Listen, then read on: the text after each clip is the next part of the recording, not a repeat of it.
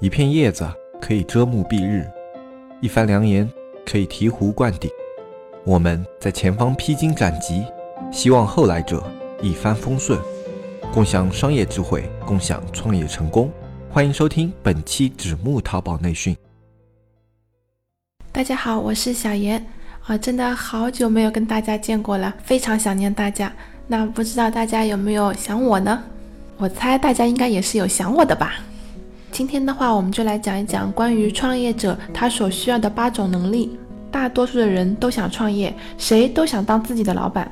可是，你有没有问过自己这样一个问题：为什么要创业？你有怎么样的目标？你想把它做成什么样的状态？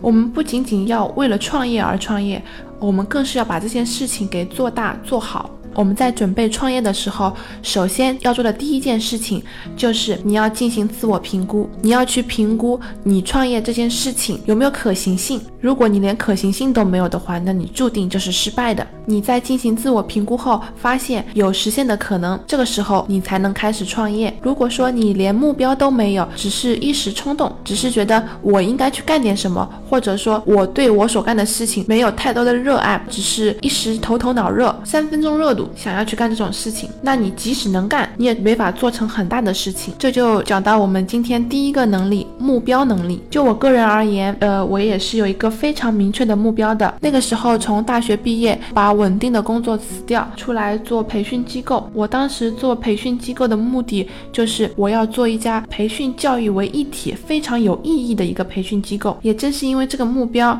才能让我不断的前进进步。所以我觉得目标能力对于创业者来说是非常重要的，而且还要全心全意的热爱这个目标也是非常重要的。除此之外，还需要注意的一个问题就是，你的这个目标一定是能做大的，而不仅仅是为了自娱自乐。比如说你喜喜欢书法，然后你就去创一间，比如说书法公司啊，或者是书法培训机构一样，这实在是太不容易了。我们接下来讲第二个能力，专业能力。如果你对一个专业不懂就去创业，失败的可能性是非常大的。比如说你想开一家饭店，你又不是厨师，又没有雄厚的资金请厨师，那其实很难把控你这家饭店的质量，而且很容易是被厨师炒鱿鱼。举个例子，比如你请一个大厨师，他的饭做得很好，引来了很多顾客，这个时候他觉得自己的地位非常非常的重要，反过来跟你要价，说不给更多的钱就不干了。你这样一生气就把他开掉了，这样一来，你的饭店的经营状况就会每况愈下，最后很有可能会面临倒闭。再说一个培训机构的例子，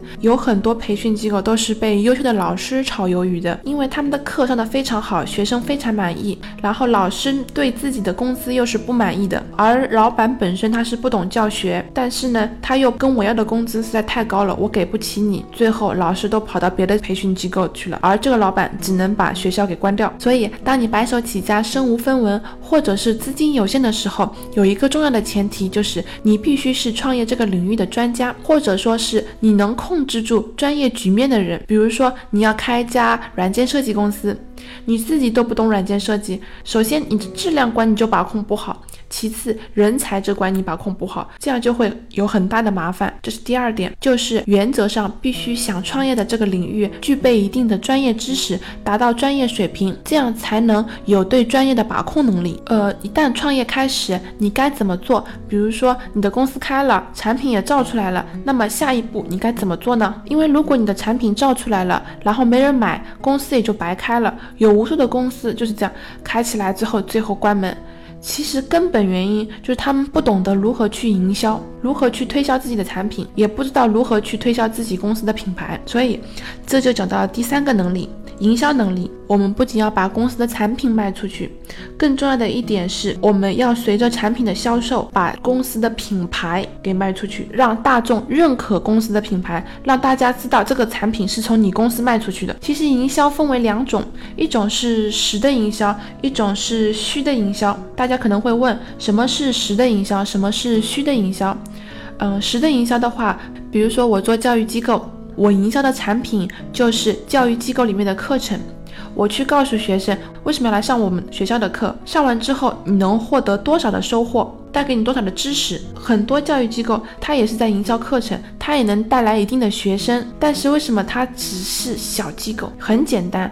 就是因为他们没有做到虚营销，那也就是推销自己的品牌。你的品牌一旦打出去了，自然会有人因为你这个品牌来找你。等到你不用介绍，大家听到你的品牌的名字就主动来购买，这就达到了成功的虚营销。在中国做企业，品牌营销往往跟个人营销是结合在一起的，也就是说，你的个人形象有时候就是代表你的企业形象。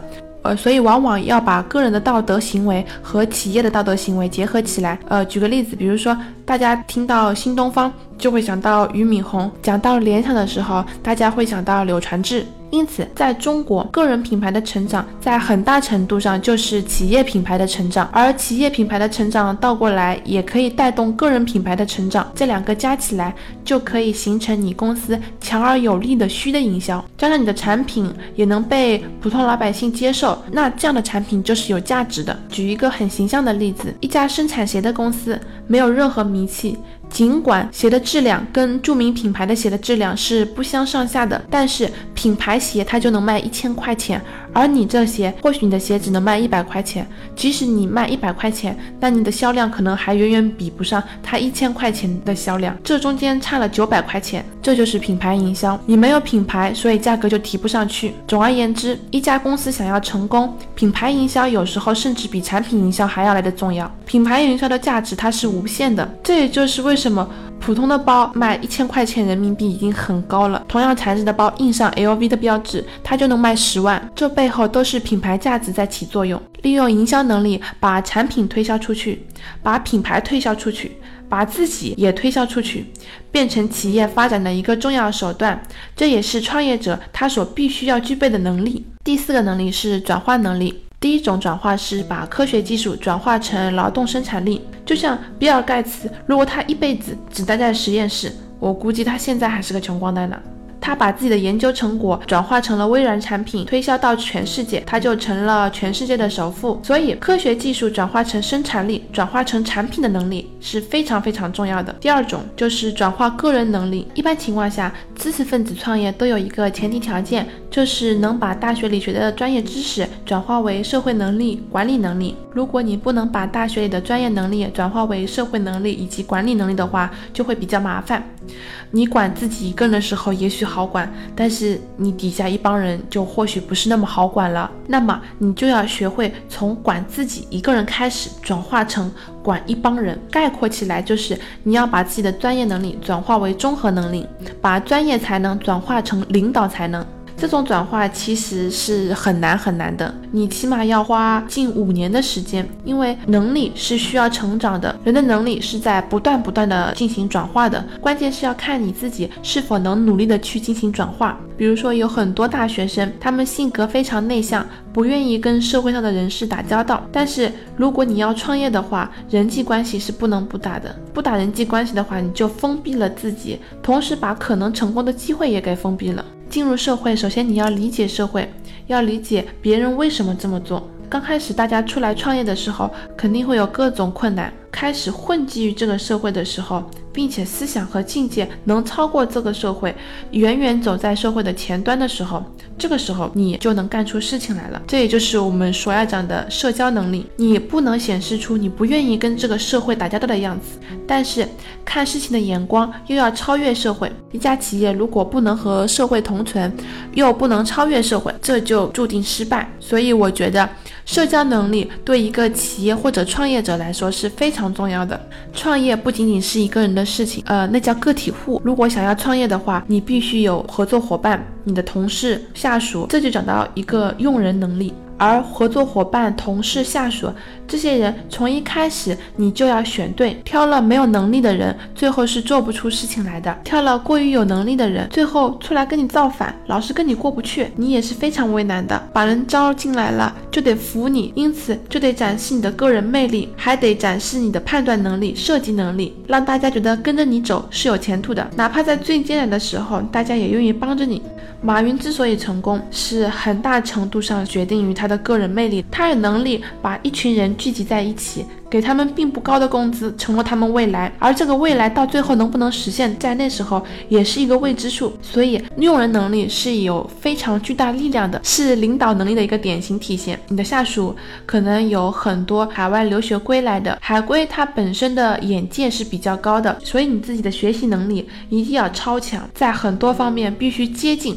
甚至超过他们，他们才会服你，才会跟着你干。当然，当你想要做出一番大事业的时候，你会发现身边的人是越来越多，各种各样的个性想法，你要把他们统一起来，又要利用利益的杠杆，又要动用感情的杠杆、事业的杠杆，把他们完美的结合在一起，这是一件非常非常不容易的事情。我们再来讲一个能力，就是把控能力。把控能力包括这么几个方面。首先是对企业的把控，企业的发展速度是怎么样的，发展节奏是怎么样的，什么时候该增加投入，什么时候该对产品进行研发等等。其次是对人的把控。当一个人走进你的公司之后，他会根据自己的能力和贡献衡量自己应该得到什么。人与人之间应该会寻找一种平衡关系。人与人之间还有另外一种关系，就是每天都在衡量我在对方心目中的分量到底有多少。当对方觉得你的分量重，他没有分量的时候，他是不会来跟你计较的。当对方觉得他的才能、他的技术、他的领导力可以达到跟你相等或者比你更高的水平，对方如果不提出要求来，那他就是傻瓜了。所以人和人永远都处处在一种平衡中，而这种平衡需要你对人性进行很深刻的了解，并且能够随时把握每个人的动向，满足他们的需求，同时还能压制住他们不合理的要求和欲望，能让他们跟你一条心，不断往前走。其实。对人的把控能力，对环境的把控能力，对企业发展步骤的把控能力，构成了你创业是否成功的重要条件。第八个能力是革新能力。所谓革新能力，就是取其精华，去其糟粕，把新的东西引进来，进行体制上的革新、制度上的革新以及技术上的革新，同时也要进行思想上的革新。从我自己做事情的角度来看，一个人或者是一个企业家成长的过程，就是不断的否定自己的过去，承认自己的现在。追求自己的未来，一旦你觉得现在这样就已已经挺好了，做成这样已经不错了，那一般不会有很大的发展空间。在技术方面，如果你不更新的话，最后就会失去市场，也会失去机会。在这一点上，我个人非常佩服乔布斯，他每走一步，他的思想都是超前的。他刚开始在苹果，后来开始做动画片，在做电影，在研究 iPhone，现在苹果手机在全世界也是非常的热销。他在我心目中就是这样一个不失为一个创新革新的英雄和一个时代的弄潮儿。我们不仅要做企业，更要向这样的人学习。总而言之，以上提到的八种能力，是我觉得在创业中非常重要的八种能力。